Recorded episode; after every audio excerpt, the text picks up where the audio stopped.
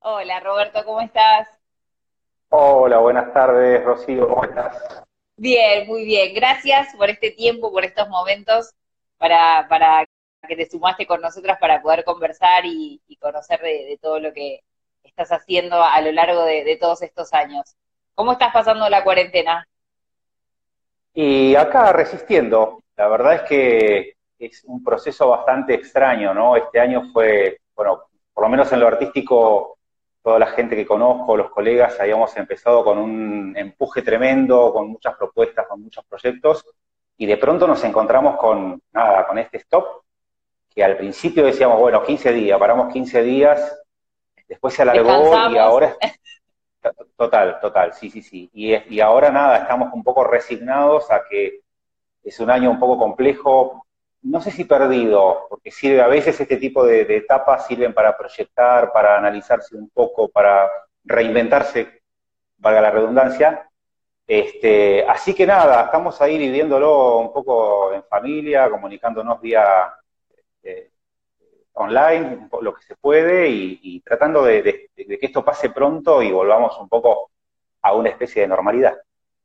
¿Qué es lo que más extrañas de todas las actividades que tenés o, que tenías en, tu vida cotidiana? ¿Qué es lo que más extrañas? ¿Bailar, dar clases, armar coreografías? ¿Qué es, qué es eso? Mira, hay dos cosas que mm, extraño mucho, que es, bueno, por un lado, desde la docencia, yo soy profesor en una escuela secundaria de arte, por ahí para que los que están escuchando sepan, los que no conozcan, en la ciudad de Buenos Aires hay tres colegios secundarios con orientación artística la cual los alumnos hacen el bachillerato a la mañana y a la tarde tienen la formación de contemporáneo, clásico, tango y folclore. Y soy docente y coordinador en esa escuela y es, es una institución, es un lugar que me da mucho placer, porque te encontrás con un grupo de, adolescentes que van con, muchas ganas de hacer, de, estar en movimiento y, y a mí me, me, gusta mucho esto, la escuela, trabajar con música, con músico en vivo, con maestros acompañantes, y todo lo que requiere, ¿no? La, previa del ensayo, la previa de prepararse y estar en ese constante movimiento.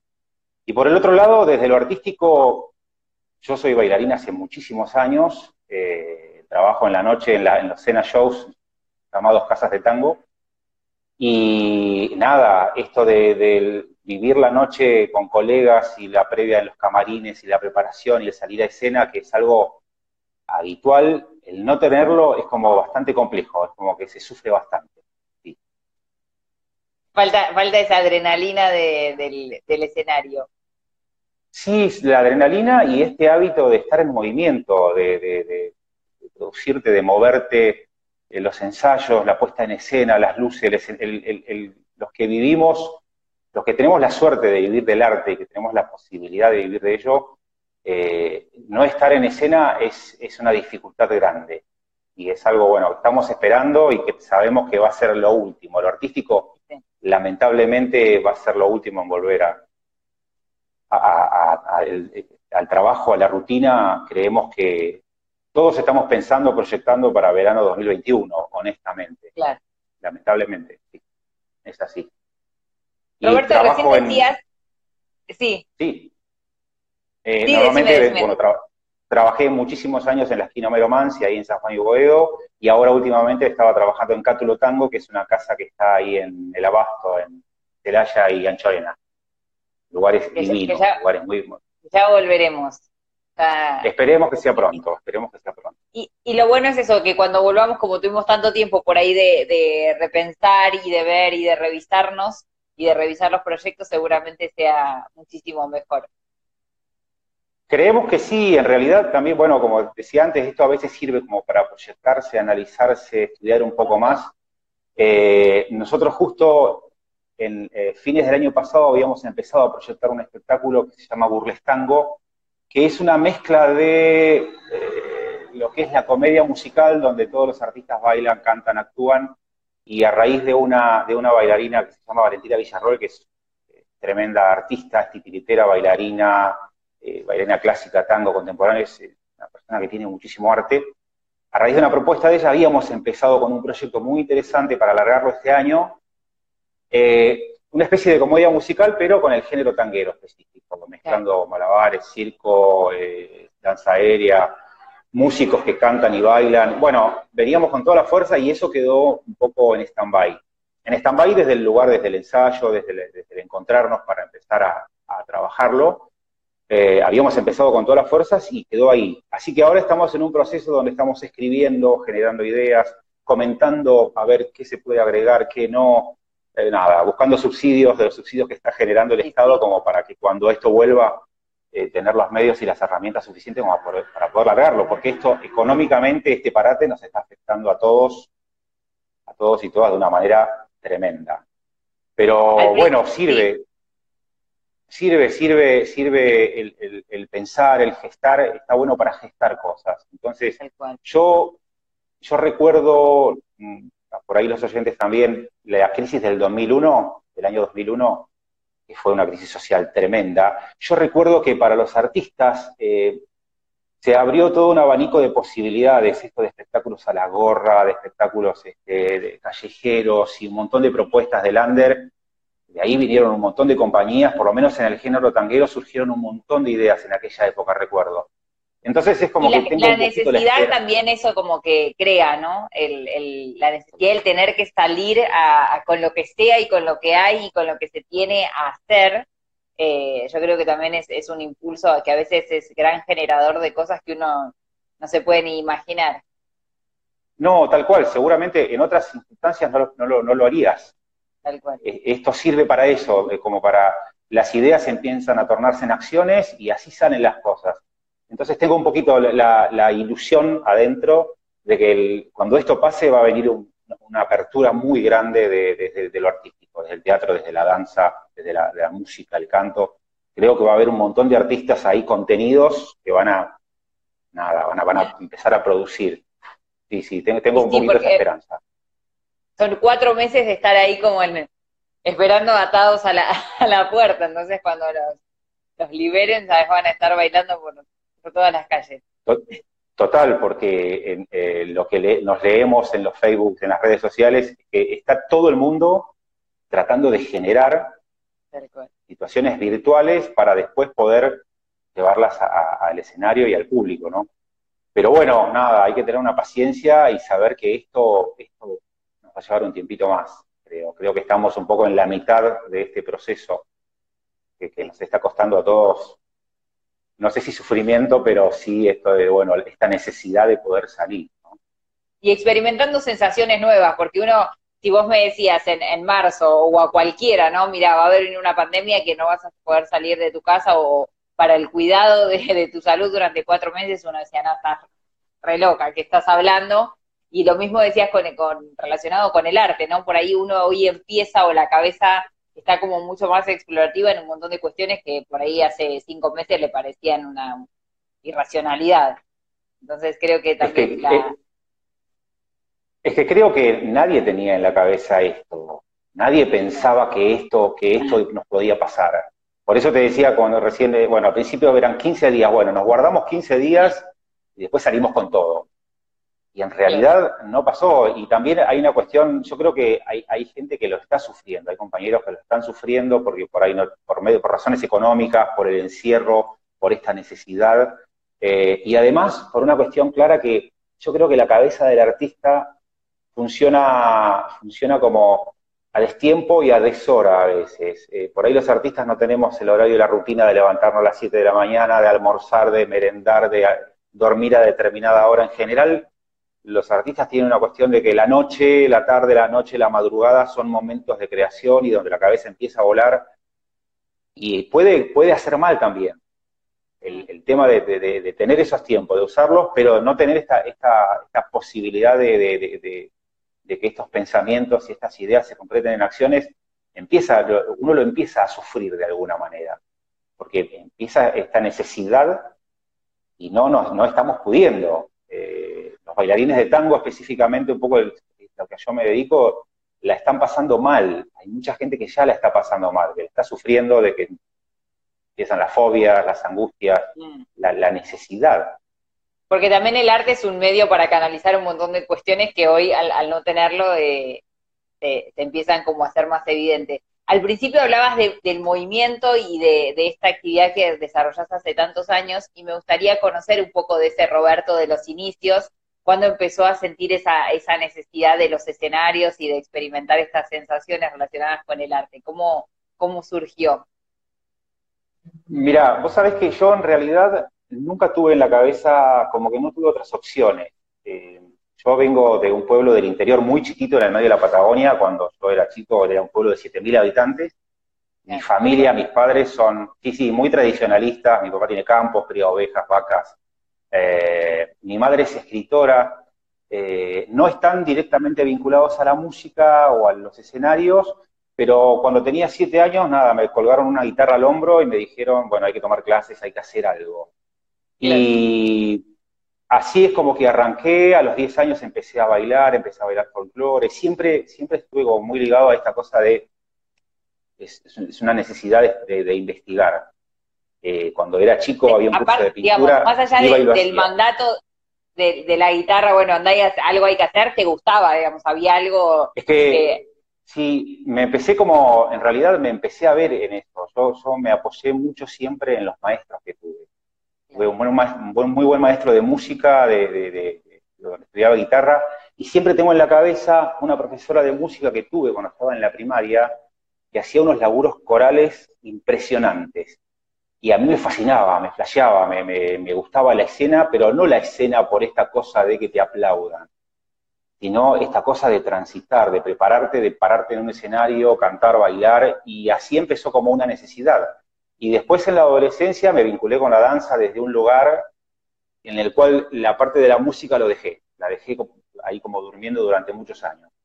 Y me pasó un poco lo mismo, tuve una, tuve una, profesora de danza folclórica referente hoy en día, que estoy en contacto con ella siempre, eh, como que marcó, marcó esta cosa de, de, estudiar, de perfeccionarte, de buscar, y desde que era muy chico tenía en la cabeza esta cosa de termino el secundario y me voy a Buenos Aires, porque Buenos Aires tiene, es el epicentro de lo artístico. No porque en el interior no, no haya posibilidades, pero tampoco es eh, esta cosa de, bueno, ahora sí, antes no. Cuando yo tengo 47 años, cuando yo era eh, en mi adolescencia, no teníamos esta cuestión de la virtualidad, no teníamos posibilidad de estudiar por internet, de ver lo que pasaba era todo como muy, muy, mucho más lejano. Entonces, mi cabeza funcionaba con que todo lo artístico que llegaba a nuestras ciudades cercanas trataba de consumirlo, pero no tenía esta posibilidad de palparlo, de estar metido en escena. Así que fue tal cual lo hice. Terminé el secundario, me vine a Buenos Aires y Buenos Aires me partió la cabeza en ese sentido. Recuerdo que me metí en, la Escuela Nacional de Danzas y me encontré con gente que bailaba folclore contemporáneo, expresión corporal, tango, y fue como una, la inmersión en un lugar donde uno, uno siempre uno piensa, uno siempre creo que quiere y adora lo que hace, pero nunca tiene la verdadera eh, posibilidad de ver todo lo, más, todo el crecimiento que podés ir incrementando todo el tiempo. Siempre hay más, siempre en, lo artístico. Y nunca hay un techo no es que el, bailarín, bueno, acá aprendiste estos pasos y con estos pasos ya está y hasta acá llegaste, es como que todo el tiempo son nuevos desafíos y...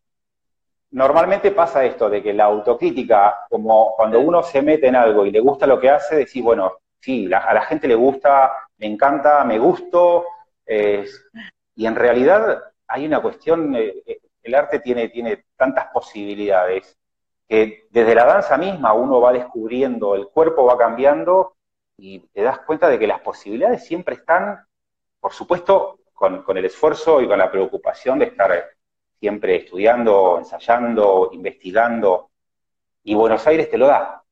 Eh, la ciudad de Buenos Aires tiene todo, tiene, tiene todo, te, da, te ofrece todas las posibilidades. Eso me, eso me marcó. Y bueno, así es como llegué a Buenos Aires. Y no me fui más, ya hace 27 años.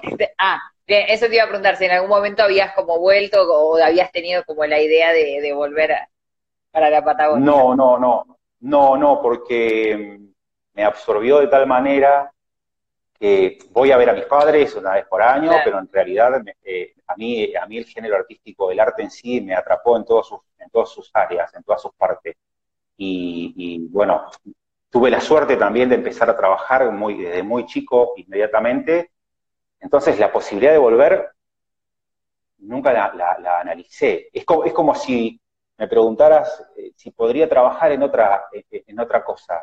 Eh, hace muy poquito, diario de, un diario de la provincia de Chubut me hizo un reportaje, eh, también destacando un poquito en esta época personajes que salieron de la provincia, del lugar. y me preguntaban esto, de si había tenido en la cabeza hacer algo más. Y la realidad es que no.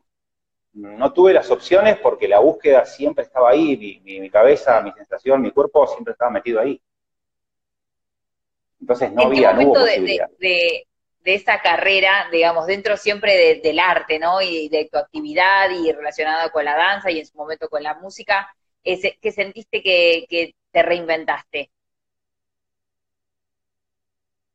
Eh, mira, eh, en el año como te decía antes, yo empecé a trabajar muy joven con compañías, no tuve la suerte de no tener que pasar por muchos castings y piqué directamente a Europa en el año 96 a trabajar con una compañía italiana. Me fue muy bien, trabajé 5, 6, 6 años con esta compañía.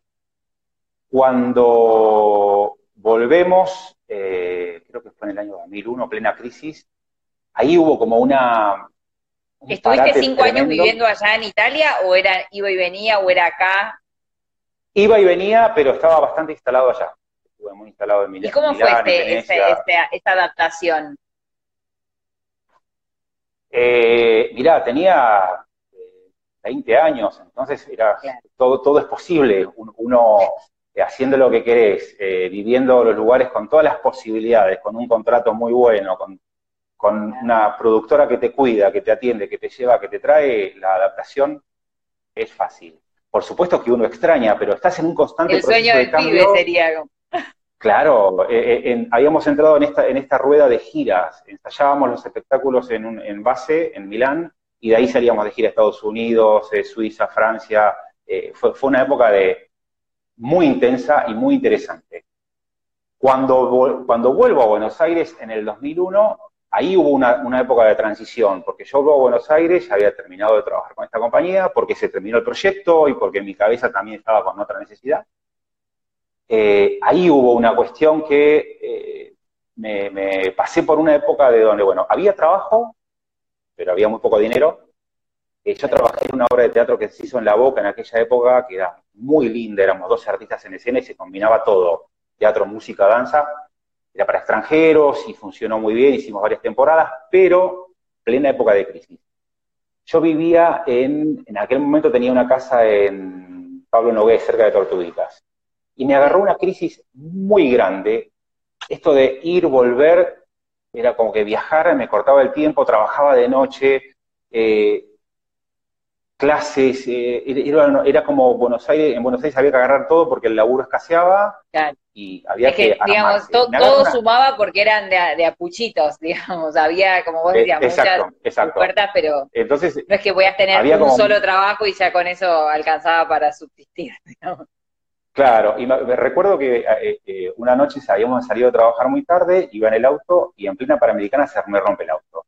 Y me agarra una crisis muy grande, de, angustia, fobia, esto de, bueno, esto de viajar dos horas no era para mí. Eh, y me agarra una crisis y comienzo a pensar qué tenía que hacer o qué podía hacer para cambiar esta situación.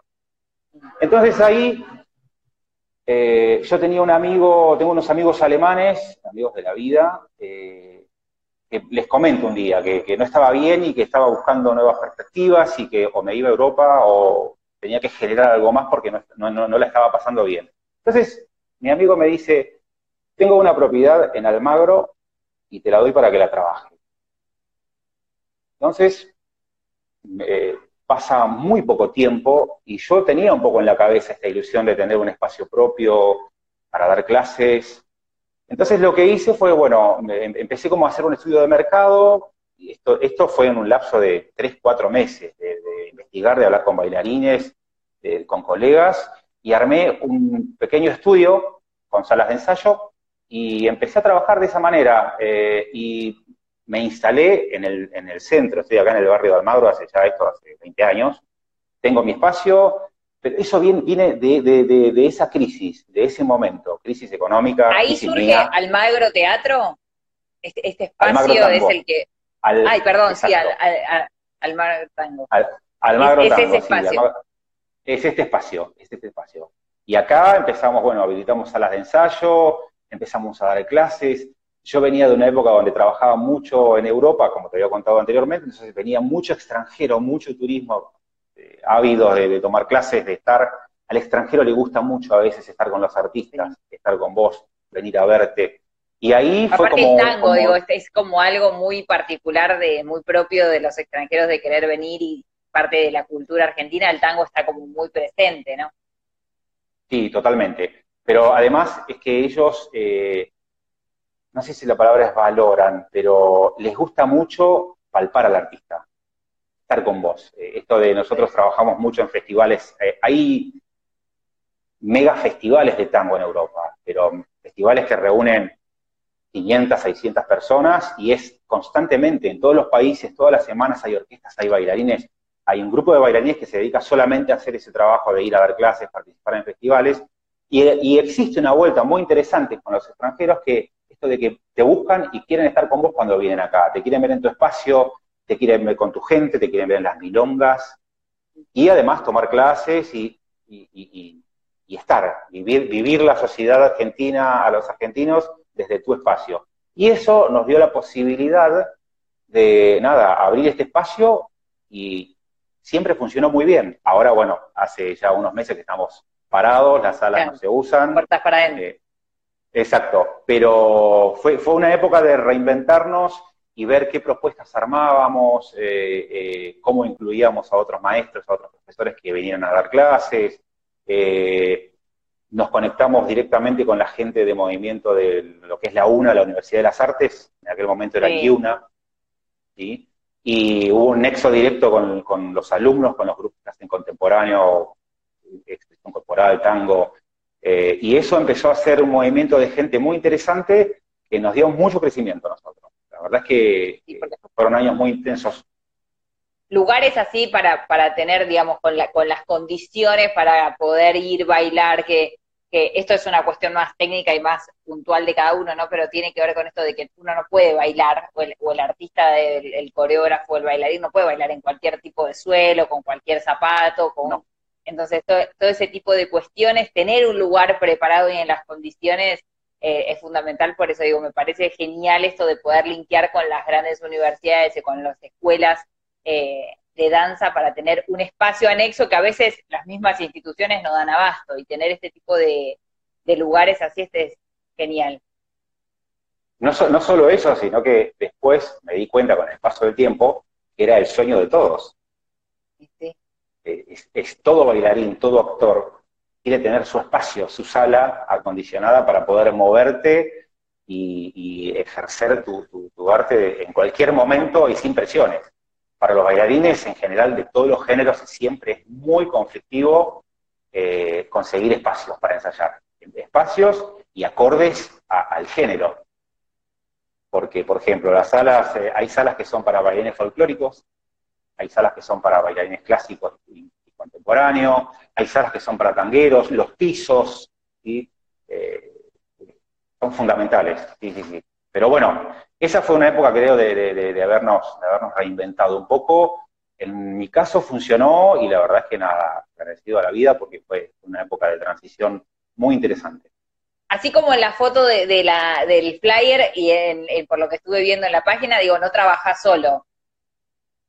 No, no, no, no, no, no, no. Mi, mi- mi esposa también es bailarina, nos conocimos en el género eh, y hemos tenido la posibilidad de, de- de desarrollar una carrera juntos. Más allá de que trabajamos, trabajamos separados porque a veces hay proyectos que son ofrecidos para uno u otro, Sí. eh, y, y por supuesto que siempre hay, por ahí hay parejas de tango que son como, que tienen este, esta línea de que separados no trabajan.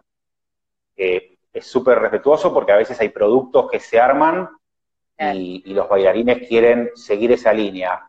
Eh, por ahí en, en nuestro caso es como que hay otras perspectivas. A mí me gusta mucho mezclar el- el- lo actoral, el canto con, con la danza, y por ahí eh, Maricel, mi esposa, es más, es más bailarina. Eh, Maricel Gómez, entonces- vamos a, vamos a mencionarla porque es Exacto, una genia también. Exacto. Y, pero siempre los dos hemos desarrollado una carrera en paralelo. Eh, muchas veces nos ha pasado que yo he tenido que viajar solo por un proyecto X, o ella ha tenido que estar en el teatro porque la convocaban a ella y la propuesta era súper interesante y, está en el crecimiento personal eh, y de pareja también, ¿no? Este, y, pero aparte digo, todo lo que uno puede aprender fuera de lo que es eh, la pareja, o tanto para, digamos, para el, lugar de, enseñanza o para mismo sus proyectos después teatrales, digo, todo lo que puedan nutrir de forma independiente, uno siempre lo termina volcando en, el lugar común. Totalmente, totalmente, sí, sí, sí. todas las experiencias en realidad uno, uno rescata cosas positivas desde la apertura. es como tener una visión de vos mismo y de tu pareja, de tu proyecto desde afuera. E, eso es súper interesante. Y el crecimiento personal, que está bueno también. Por más, por más que haya una carrera en paralelo, que haya crecimiento personal, porque en realidad todos vamos, a medida que pasan los años, los procesos, todos vamos cambiando y existe esta necesidad. Si no, es como que caemos en una meseta y, no, se crece. Y no hay nada peor, en, cualquier tipo de, sociedad, más allá de la matrimonial o la de, amigo, de amigos, esto de cuando uno siente por ahí que, el otro le, sin hacerlo intencionalmente, pero le, corta como ese tipo de recursos, o, estás primero pensando en el otro que dirá antes de aceptar, hay algo que después tarde o temprano termina jugando en contra. Y sí, totalmente. A veces hay, hay, en, el, género tanguero donde las parejas eh, crean una especie de simbiosis, suele pasar a veces que pasan un tiempo, un par de años, y la pareja se termina rompiendo. Por estas cuestiones también. Como que los procesos llegaron a un punto y las ambiciones personales no fueron desarrolladas y, y conocemos en nuestro género muchísimas parejas. ¿eh? A veces da pena porque parejas que uno admira de, años de historia, de trayectoria, y de pronto la pareja se rompió y se desarmó y sigue cada uno por su lado. Pero creo que, creo que es sano poder este, darle también prioridad a los crecimientos personales. Eh, me parece muy sano, sobre todo cuando es una vida laboral y personal unida. Nosotros eh, hace 22, 23 años que estamos juntos, tenemos tres hijos que, nacieron en todo el proceso de viajes, de ir, de volver. Eh, fueron elecciones. No. Em, ¿No? ¿Ninguno? no, no, mira, están, están, muy, están muy separados en edades. Mi hijo mayor tiene 18 eh, y es músico, estudia en el conservatorio. Es músico, toca la guitarra, toca el piano. Tiene muchas habilidades eh, a, nivel a nivel corporal, pero va por el lado de la música. Mi, mi hija tiene 10 años, la segunda, y ella es más del perfil músico también. Eh, hace ya un año, dos años que audicionó para el Coro Nacional de Niños y está trabajando con el coro. Y este año entró al conservatorio también, así que creemos que va un poco por ese lado. Y el más pequeño tiene siete años y está ahí también. Él también quiere estudiar, quiere estudiar piano. Yo tengo acá en la sala también un espacio para ellos donde hay piano, hay guitarra, hay bombo, hay, hay de todo para tipo que vayan y... están... Sí, sí, porque en realidad eh, yo creo que... Sí, pero esta cosa de, es muy importante para los niños tener a mano el poder tocar, el, poder ejercer. Eh, eh, no, no, no existe esta cosa, por lo menos en nosotros, de no lo toques porque se va a romper. Eh, no, está el piano ahí, prendelo, apagalo, tocalo. estamos todo el tiempo tirando tips desde lo musical como para, pero no exigimos absolutamente nada. Eh, mi hija, bueno, ella tiene 10 años, pero hace 3 años que baila tango. Nosotros, eh, de solo de ver, eh, de estar en las clases, de, de, mirar, de observar, nos ha pasado en varias oportunidades que hemos ido a la milonga, la familia o con ella, y a ella la sacan a bailar en la milonga y ella sale a bailar sin ningún problema. y reacciona, exacto. Y por ahí la, la, gente le pregunta, la gente, en general la gente mayor, la gente grande, les fascina que los chicos que, los niños estén en el espacio. Entonces les están encima y le preguntan. Y ella tiene una respuesta de que eh, no sabe cómo sigue, que es que, nada, que observa, que mira y sigue. El, tango tiene una cuestión muy compleja eh, donde antiguamente se decía, bueno, el hombre lleva y la mujer sigue. En realidad estos parámetros habían cambiado. Ningún hombre baila bien si no tiene una buena compañera. Eh, la, mujer, la, mujer es la que propone, la mujer, el, tango como género hizo una evolución muy grande en los últimos 20 años para mí, donde se fusionaron eh, lo contemporáneo, las técnicas clásicas, y la mujer cobró un protagonismo tremendo. Y en realidad nos pasa, lo, lo, digo como hombre siempre, eh, el sacar una buena bailarina tiene, tira al hombre, nos tira una, responsabilidad muy grande. Porque la buena bailarina te, propone cosas. claro, te, exige. En esos tres minutos. Exacto. No, no solo te exige que la abraces, que la cuides, sino que te propone juegos con los pies, te propone juegos con la música. Eh, entonces, la mujer creo que tiene, no tiene 50, yo creo que tiene más. En, cuestión personal, sí, porque un, hombre, un buen bailarín, eh, se luce cuando tiene una compañera enfrente, adelante, aunque sea por esos tres minutos, eh, y son maravillosos los momentos que se crean y se logran. Eh, pero bueno, más, desafío, más desafío todavía esto que hablábamos hace un ratito, esto de, buscar nuevos horizontes y nuevas propuestas, porque uno está aprendiendo todo el tiempo también, ¿no? Digo, cada compañera de baile habrá sido un desafío también nuevo, con la apuesta, con otra propuesta, digamos, eh, actoral en cuanto a lo escénico, digo, pero también es adaptarse a, un nuevo elenco y a una nueva compañera, sobre todo. Total. Siempre, siempre es, un desafío. Eh, yo he tenido la suerte de, tener eh, en diferentes proyectos muchas compañeras de baile. Y tuve la suerte, el privilegio de bailar, de bailar con, por ahí si la googlean, alguien que no la conozca, hay una bailarina que se llama Guillermina Quiroga, que es una grosa ella trabajó en Broadway, trabajó en los mejores espectáculos Tango por Dos, acá eh, hizo en la película de Vita, hizo, hizo creo, y bueno, es una mujer que tiene una técnica tremenda. Cuando yo empecé a, cuando yo, cuando me ofrecen, me proponen trabajar con ella, eh, hablando en criollo, eh, tuve un cagazo tremendo al principio. Porque era como un desafío, sí, sí, era un desafío grandísimo y, para lo cual por ahí no me sentía preparado. El trabajar con otra persona eh, requiere de, mucha atención, de mucha intención y, de saber adecuarte a la otra persona. Y a veces trabajar con una persona que tiene mucha experiencia puede tener las dos posibilidades. Esa persona puede adaptarse fácilmente o no, justamente por esta cuestión de años de escena y de ciertos perfiles, ¿no? Eh, y fue maravilloso, fue maravilloso porque eh, comencé a aprender de que la escucha corporal es lo que prevalece siempre.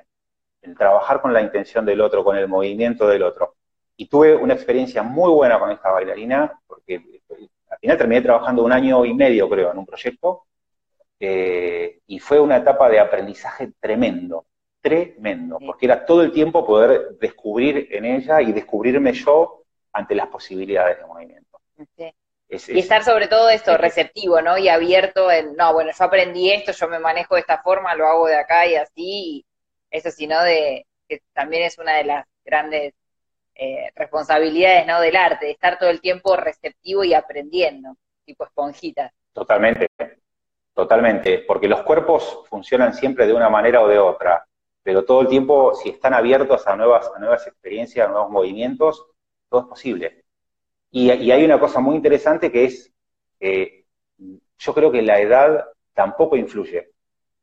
Porque cuando tenés esta, lo, digo desde un lugar de, como te decía antes, yo ya tengo una edad en la que compito a veces con bailarines que tienen 20 años, que tienen una técnica tremenda. Los bailarines hoy en día no son lo que éramos de mi generación.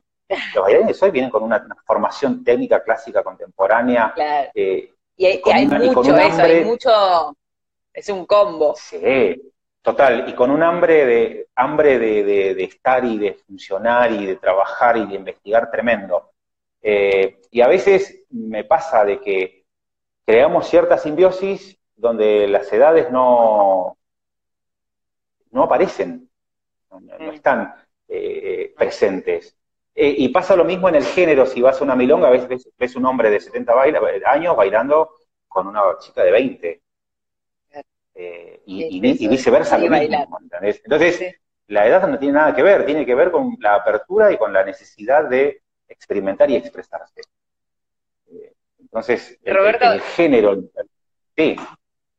Sí, no, que el, género ah, tiene toda esa, esta cuestión de, de, no importar mientras vos hablabas, me acordé de mi abuelo de 87 años, no ahora obviamente en la cuarentena, pero los momentos más felices de su semana y que esperaba eran los lunes y los jueves, que sabía que tenía clases de tango. y contento con sus movimientos de cintura y de sus compañeras que siempre se quería elegir como la mejor. Entonces digo, es, es una cuestión de, de disfrute, ¿no? Que, que, no tiene que ver con, con la edad, sino de pasarla bien. Total, total. No sé si yo siempre recomiendo a todo el mundo esta, la posibilidad de ir a una milonga y observar. No sé, todos los bailarines pasamos, por ejemplo, por eh, la Viruta, la habrán escuchado nombrar, la Viruta queda ahí en Armenia y Córdoba y Cabrera. La Viruta es un espacio muy interesante porque, primero, funciona hace 30 años, una milonga que tiene mucho éxito, y mete 500, 600 personas. Eh, en una época funcionaba de lunes a viernes, eh, perdón, de lunes a sábados y metía gente todos los días. Y vos podías ver gente muy joven y gente mayor también, de la, generación de 50, 70 años y, mayor, y mayores también, ¿eh? Y todo, todos mezclados y una masa de gente bailando desde un lugar, desde el puro placer. ¿Y qué es lo interesante de esto? Este, este, este aprendizaje natural que hay, es como la gente mayor pasa los conocimientos de una manera empírica y, natural. Eh, es, como funcionan los, fenómenos tradicionales, ¿no? Eh, siempre recomiendo a, la gente que se inicia en el tango y a los que no, es anda, andate a las milongas, andate a las milongas tradicionales, no te preocupes por bailar, solo por observar qué es lo que pasa.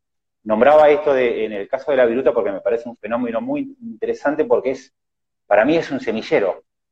Porque a veces te, encontrás con gente que va a la viruta, que no sabe bailar, y de pronto los encontrás un año después y están totalmente inmersos en el sistema tanguero. ¿Entendés? Eh, o por ahí va como hobby, sin, sin tener como perspectiva de por ahí dedicarse y te das cuenta, o, uno que tiene como ese ojo, ¿no? del docente y de la técnica, de decir, bueno, tiene, tiene futuro, ¿cómo se diría en, esto? Total.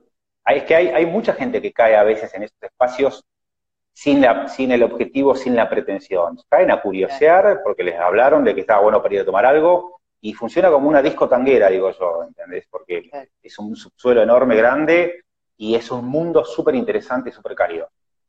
Está bueno. Roberto, siempre... te, agradecemos un montón eh, esta charla, la verdad es que siempre es un placer, te tuvimos con la, posibilidad junto con Silvia que se acaba de sumar de conocerte como alumno y sabíamos que había una gran trayectoria y un gran mundo detrás de, de, esa buena persona que tuvimos el, placer de conocer y queríamos tener esta oportunidad de poder charlar y de conocer un poco más sobre tu actividad, tu arte y tu trayectoria y la verdad que nos, nos encantó. Le agradecemos a toda la gente también que se sumó y quiero, antes de despedirnos, que digas algunas palabras a aquellas personas que por ahí tienen ganas de empezar, de animarse un poco es lo que dijiste esto de, ir a las, a las milongas y empezar y meterse, pero sobre todo aquel que quiere por ahí profesionalizarse o dedicarse enteramente al baile, a la danza, a la actuación, al, canto, eh, ¿cuál sería como tu consejo?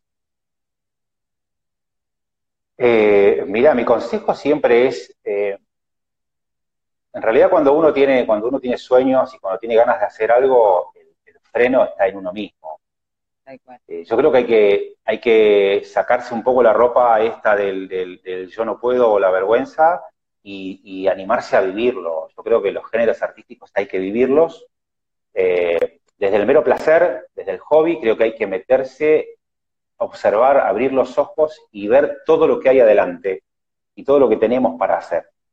Eh, al que se quiere dedicar profesionalmente, hay un solo camino. Eh, los géneros artísticos tienen este camino de ida, no hay un camino de vuelta. Siempre el, meterte en algo, en algo cuando lo tomás como profesión, eh, es investigar, investigar, perfeccionarse, ensayar y cuidarse.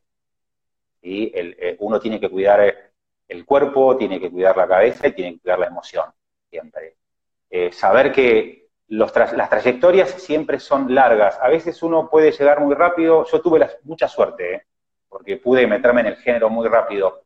Pero a veces hay bailarines que, caminan, caminan y audicionan y van y se forman y siguen. En un momento de, tu vida, la historia, la ficha cae en tu historia y es tu momento y hay que aprovecharlo y vivirlo. Pero el transitar un camino artístico, yo siempre recomiendo esto de estar, permanecer, prepararse, nunca dejar de prepararse. Siempre estar ahí en, eh, atento a todo lo que, a todo lo que nos da, nos da vida y, y nos sostiene, porque termina siendo parte tuya.